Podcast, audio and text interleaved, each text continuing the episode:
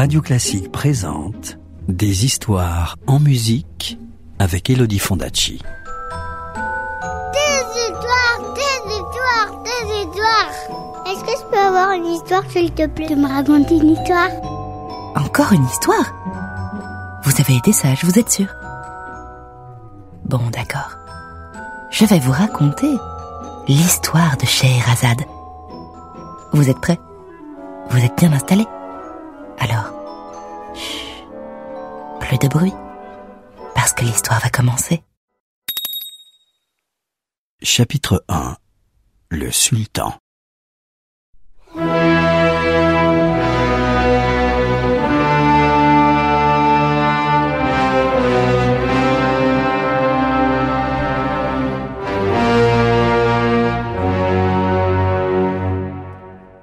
On raconte, mais seul Dieu dans sa sagesse connaît la vérité.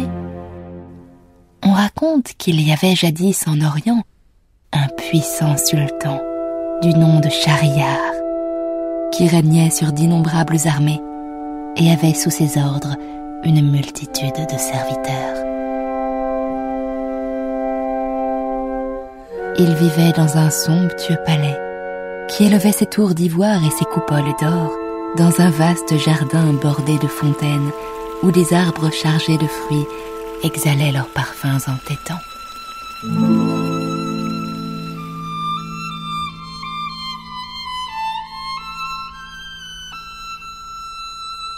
Dans les branchages des figuiers nichaient des perroquets aux plumages éclatants et des singes pas plus gros que le poing se chamaillaient dans les grands cèdres.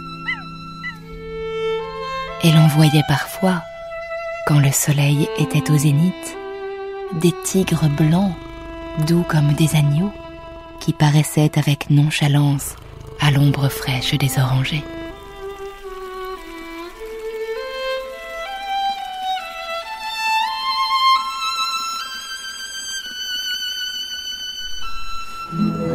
Un beau jour, ce prince eut envie de rendre visite à son frère qui régnait sur un royaume voisin.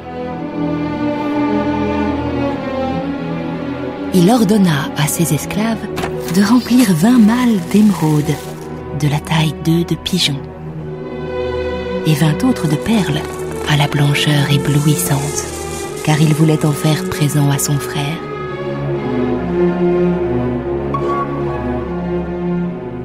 Dans vingt coffres d'ébène, il commanda que l'on dépose les étoffes et les soieries les plus fines que l'on put trouver. Et l'on chargea ces prodigieux trésors sur le dos de cent chameaux, de quatre-vingts dromadaires et de cent éléphants magnifiquement harnachés.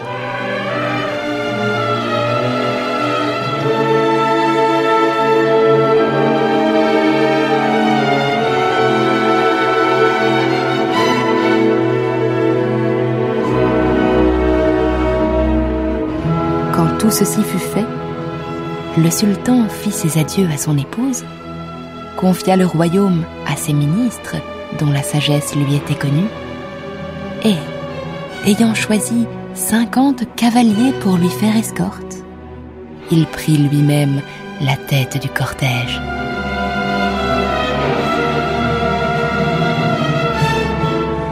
À l'aube, la caravane s'ébranla.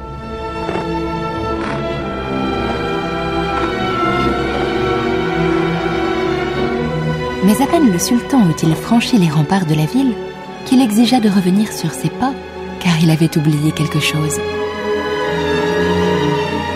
Il tourna bride, lança son pur sang au grand galop, et dans un nuage de poussière, il retourna seul au palais.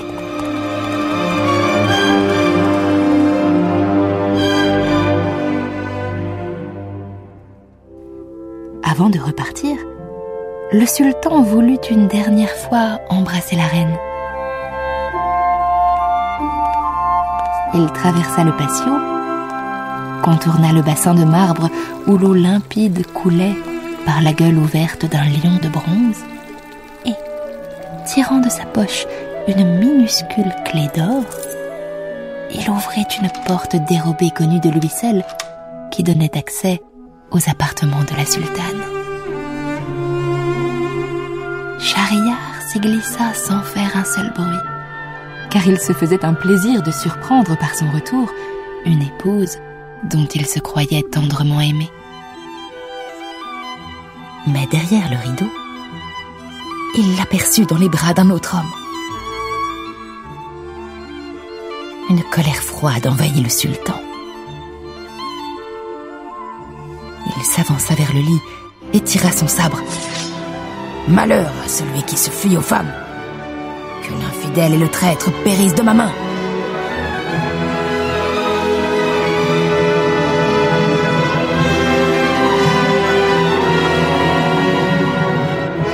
Et Shahriar trancha la tête de son épouse et perça le cœur de l'homme qui était avec elle.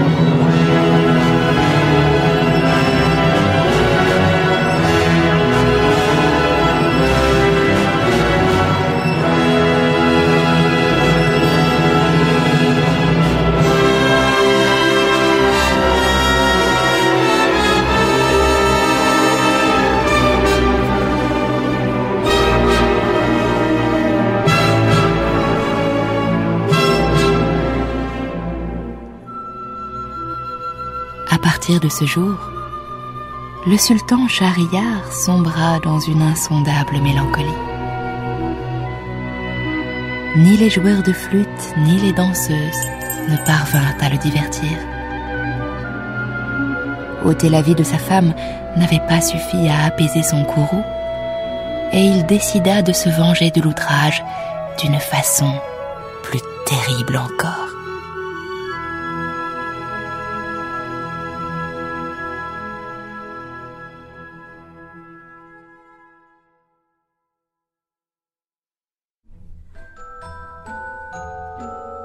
Connaître la suite de l'histoire Je te la raconterai plus tard, c'est promis. À bientôt.